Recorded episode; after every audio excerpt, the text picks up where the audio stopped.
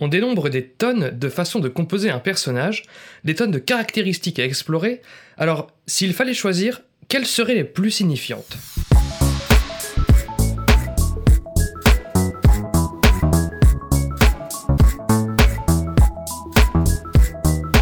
Salut et bienvenue dans ce septième numéro de Comment c'est raconté, le podcast qui déconstruit les scénarios un dimanche sur deux. Et c'est un tueur en série qui attirera notre attention aujourd'hui, celui du remake horrifique français Maniac, écrit par Alexandre Aja et Grégory Levasseur, réalisé par Frank Ralphoun et sorti en janvier 2013 au cinéma. Si nous avons déjà abordé la question des trois dimensions des personnages et celle de leur point de vue, ce slasher à la première personne nous promet d'autres leçons de composition d'un protagoniste. C'est la nuit, noir et obscur, obscur et sombre, tout ça. Frank traîne en voiture dans les rues de Los Angeles en quête d'une proie. Ce prédateur, campé par Elijah Wood, observe alors une jeune femme déambulant sur le trottoir qu'il se met à pister discrètement tout en pensant à voix basse. Il la suit, obstinément, jusqu'au palier de son appartement, où il empale la gorge de la jeune femme pour enfin la scalper afin d'en ramener un souvenir à la maison. De ses murmures psychopathes à sa froideur en passant par ses méthodes barbares, Frank ressemble a priori au méchant classique du cinéma d'horreur. Difficile de s'identifier à lui, du moins pour l'instant. Car derrière la façade opaque de ce tueur se cache effectivement un personnage suffisamment travaillé et pour le moins intéressant, extrait de la bande-annonce. What do you do exactly? I take pictures of mannequins. I try to bring them to life. Would you like to see my work?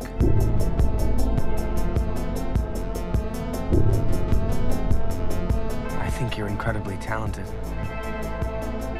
Images have found the last true romantic. I don't know about all that. Stop staring. You're missing a movie.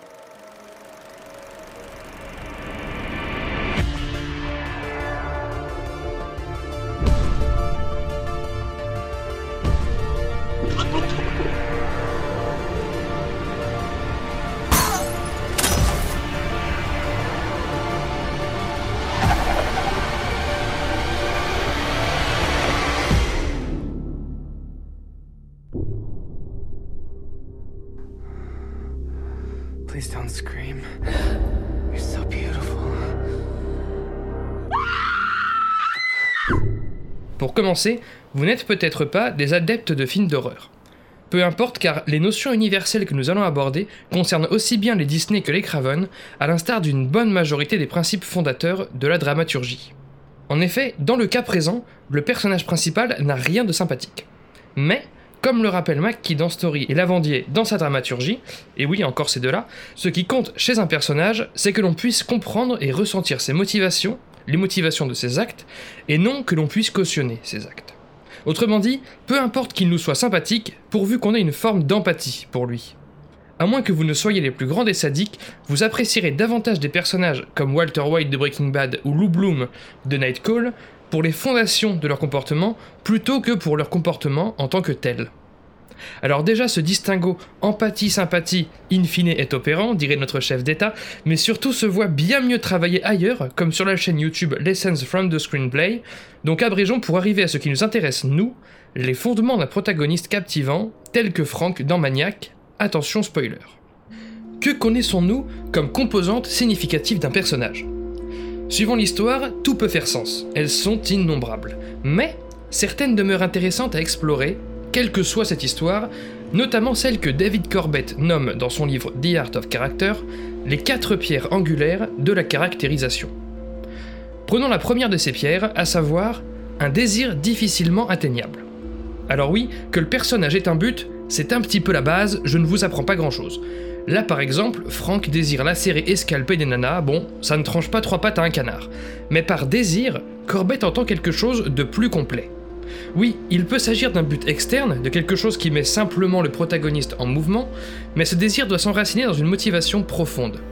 Frank est-il simplement fou, ou tient-il ses pulsions d'une certaine forme de motivation même inconsciente? Comme on l'apprend au fur et à mesure, Frank a vécu une enfance chaotique et traumatisante aux côtés d'une mère peu attentionnée. Quand ce jeune tueur étripe ou engueule ses victimes, il croit s'adresser à sa mère et demande des comptes à son enfance. De fait, le désir pulsionnel de meurtre est nourri chez Frank par sa volonté de comprendre son enfance, de négocier avec sa mère, de penser son passé. Nous reviendrons plus tard sur la pertinence de ce syllogisme un peu facile, n'empêche que nous comprenons les actes de Franck. Rappelons que cette première pierre angulaire de la caractérisation n'est pas juste un désir, mais un désir difficilement atteignable. Car maintenant que le personnage a un but, maintenant que ce but s'enracine profondément en lui et génère une motivation impitoyable, eh bien le conflit doit gagner en intensité. Peu importe la dangerosité des situations, Elijah ira fatalement au bout de ses meurtres, prendra tous les risques et l'intrigue gagnera autant en crédibilité, puisqu'il est aveuglé par son but, qu'en intensité. Passons à la deuxième pierre que formule Corbett, les contradictions. Nous, spectateurs, avons tous des attentes, et nous cherchons tous la surprise au cinéma. C'est alors qu'un protagoniste chargé de contradictions ne manque pas de nous intéresser, voire, nous l'espérons, de nous surprendre. Dit comme ça, la notion paraît plutôt artificielle. Et puis, un personnage qui dit tout et son contraire n'est évidemment pas convaincant. Mais l'être humain présente toujours une part de contradiction apparente quand on le scanne sous le spectre de ce que la société considère comme normal. Ici, on attendrait d'un tel tueur qu'il soit, je sais pas, menaçant ou, ou expressément nerveux ou sous-éduqué ou encore glacial, mais Frank est un personnage frêle, attentionné, intelligent et souriant. Facile, me direz-vous, puisque les faits divers impliquent souvent des personnes dites justement sans histoire. Ce n'est, avouons-le, pas la plus surprenante des contradictions, mais c'est un début. Et une autre contradiction vient d'ailleurs enrichir la caractérisation de ce prédateur. Anna, jeune photographe interprétée par Nora Arnezeder, plaît à Frank. Ils nouent ensemble une relation de plus en plus intime et partagent plus qu'une passion pour les mannequins de cire, ils partagent des sentiments l'un pour l'autre. Ainsi, si Frank se voit capable des pires crimes face à certaines jeunes femmes, il recherche et entretient paradoxalement une relation des plus saines avec cette autre jeune femme. Voilà qui nous mène à la troisième des pierres angulaires, la vulnérabilité. Nous sommes tous touchés quand quelqu'un joue sa vie, quand quelqu'un échoue, quand quelqu'un s'attaque à plus gros que lui. Notre pitié est heureusement plus forte que nous, et le cinéma puise dans ce réflexe que nous avons de la ressentir. Processus de catharsis tel que formulé par Aristote dans Poétique. Oui, je lâche des grands mots, bon, tout ça pour dire que le cinéma permet aussi de purger nos peurs propres à travers la pitié et la terreur que nous éprouvons pour des personnages. Dans Maniac, c'est tout con, Frank aime Anna, mais ses pulsions peuvent le mener à la tuer. D'ailleurs, dans certaines scènes à ses côtés, Frank se voit en proie à des vertiges et des hallucinations qui le contraignent à s'éloigner brusquement d'Anna afin de la protéger. C'est une forme de vulnérabilité tragique qui touche l'être compatissant que nous sommes. Nous percevons, à travers la personnalité contradictoire de Frank, un jeune enfant malade et beaucoup de bonté. Si nous pouvions en extraire son lointain rapport difficile à sa mère, tel un morceau pourri d'une pomme que l'on extrairait au couteau, nous le ferions. Frank nous est désigné comme quelqu'un d'irresponsable de ses séquelles meurtrières, et nous nous surprenons à désirer le voir en guérir, qu'il s'offre une vie d'adulte sain et amoureux. Faut dire que le film ne nous pousse pas à l'empathie pour les victimes, mais bon, on y reviendra. De plus, nous mesurons le courage dont Frank fait preuve afin d'assurer sans faux pas sa relation avec Anna, puisque nous savons combien ses pulsions de meurtre lui sont insurmontables. Cette vulnérabilité offre une intensité décuplée aux moindres petites actions du protagoniste à l'égard d'Anna.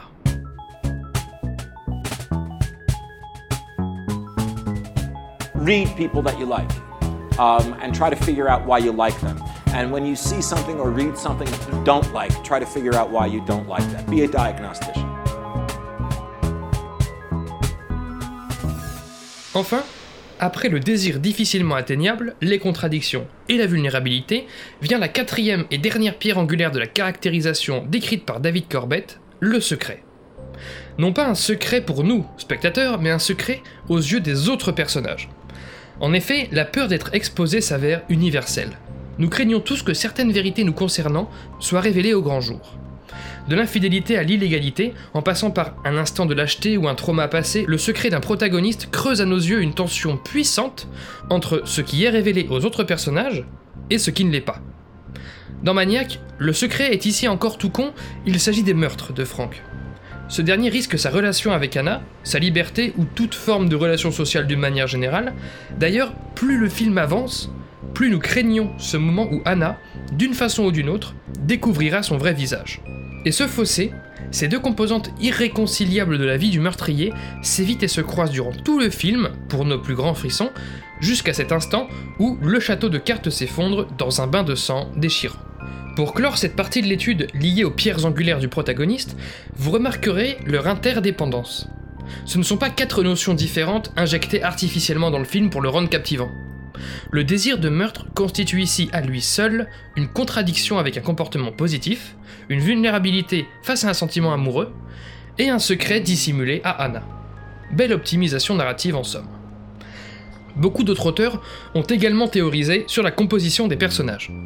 Parmi eux, Layo Segri et son ouvrage The Art of Dramatic Writing. Il y présente notamment une dimension essentielle de l'écriture d'un personnage qu'il appelle le point d'attaque. Lorsqu'un film commence, le personnage peut déjà se trouver aux prémices de son aventure et non dans une situation où tout roule en attendant un tardif incident déclencheur. Dans Maniac, le film s'ouvre sur le premier meurtre du jeune homme et nous introduit à la maturité de sa névrose à l'égard de sa mère. Le film débute pile à l'instant fatal où tout bascule, au point d'attaque du personnage où la vie simple et normale ne sera désormais plus envisageable. Dès lors, ce slasher nous promet une issue sans concession, à la hauteur des enjeux et des funestes désirs de Frank. Par ailleurs, Layo Segri introduit une approche complémentaire à l'écriture de personnages.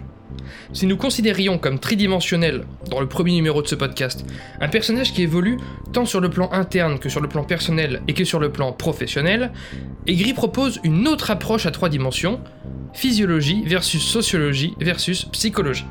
Vaste raisonnement que nous n'approfondirons pas beaucoup, mais tout aussi intéressante quand même. L'idée est la suivante. Un personnage présente d'abord des caractéristiques physiologiques, telles que son âge, son apparence, sa posture, ses handicaps physiques, bref, la partie la plus tangible de sa personne. À celle-ci s'ajoutent des caractéristiques sociologiques, sa vie familiale, son milieu social, ses passions, son éducation, sa religion, ses opinions politiques, etc. Autrement dit, l'influence que le monde a sur lui est celle que lui a sur son monde. Et enfin, ses caractéristiques psychologiques. Ses névroses, son attitude, ses morales, ses mécanismes de défense, ses raisonnements, sa sexualité et compagnie. Laios Egri introduit alors cette troisième dimension comme résultante du produit des deux autres. C'est-à-dire que la physiologie et la sociologie d'un personnage façonnent main dans la main sa psychologie. Qu'en est-il pour Frank dans Maniac Eh bien, cette grille de lecture permet une meilleure compréhension des fondements du tueur. Car si sa physiologie reflète l'homme sympathique, a priori pacifique et gentil, qu'il aurait pu devenir, mais sa sociologie assaisonne le tout d'une instabilité évidente vu l'enfance qu'il a subie. En résulte alors une psychologie passionnante dont les motivations puisent dans des caractéristiques effectivement contradictoires. Pour conclure cette problématique de la composition d'un personnage, nous retiendrons que le plus important réside dans l'interconnexion des éléments. Pour qu'un film fasse sens dans la tête du spectateur, qu'il le torture ou au contraire l'émerveille, il doit mettre en perspective des notions aussi puissantes indépendamment qu'une fois juxtaposées les unes aux autres. Quand un personnage comme Frank profite de dimensions qui influent à ce point les unes sur les autres comme nous l'avons vu, nous devenons captivés par le film. Peu importe que l'on joue sur le physique, le psychologique, le personnel, le relationnel, le professionnel, le secret, la vulnérabilité, la force, les faiblesses, le point d'attaque, le social, l'économique ou que sais-je, l'essentiel réside dans la mise en perspective que le scénariste invite le spectateur à opérer entre ces différentes dimensions. C'est cette complexité propre à chaque personnage qui viendra rendre ses actes aussi inévitables que surprenants. Enfin, je m'autorise une petite digression au sujet de ce film. Si je vante depuis tout à l'heure la technicité de son histoire, à laquelle s'ajoute d'ailleurs celle de sa réalisation, le savant original et de ses acteurs, je conserve quelques réserves à l'égard de son éthique. Oui, dans Maniac, les personnages féminins sont réduits aux éternels rôles de maman et de putain, comme dans les films d'horreur puritains des années 80. Anna campe ici la femme parfaite, la maman en quelque sorte, et les autres femmes ainsi que la mère de Frank, bien moins farouche, campent les putains que le personnage tue et méprise sans état d'âme. Autrement dit, les personnages féminins ne profitent malheureusement pas de la même complexité que le personnage de Frank. En se basant sur un paradigme freudien essentialiste avec un jeune homme qui se construit exclusivement en fonction de sa relation avec sa mère, le film relègue la responsabilité de tous ces meurtres à la mère elle-même. Ou pour faire simple, si sa mère n'était pas une prostituée négligente, Frank ne serait pas obligé de tuer d'autres femmes. Une moralité sexiste pour le moins consternante, où les nanas sont présentées comme coupables des violences et de la haine qu'un mec leur inflige. Fondu au noir pour ce septième numéro de Comment c'est raconté. Merci pour votre écoute et j'espère qu'il vous aura intéressé. Retrouvez tous les liens du podcast dans la description et sur ccrpodcast.fr, dont Facebook, Insta, SoundCloud, tout ça, mais encore et surtout iTunes. Pour ce dernier, je vous invite à laisser 5 étoiles et un commentaire. C'est vraiment très important pour le référencement du podcast. Podcast dont l'habillage musical était signé Rémi Le Sueur, je le rappelle, et Lepta remercie. N'oubliez pas qu'une retranscription de chaque numéro de Comment c'est raconté est disponible sur Medium pour pouvoir lire ces analyses à tête reposée. Je m'appelle Baptiste disponible sur Twitter pour répondre à vos questions, à vos réactions. Joyeux Noël et rendez-vous donc dans deux semaines pour la huitième séance. Ciao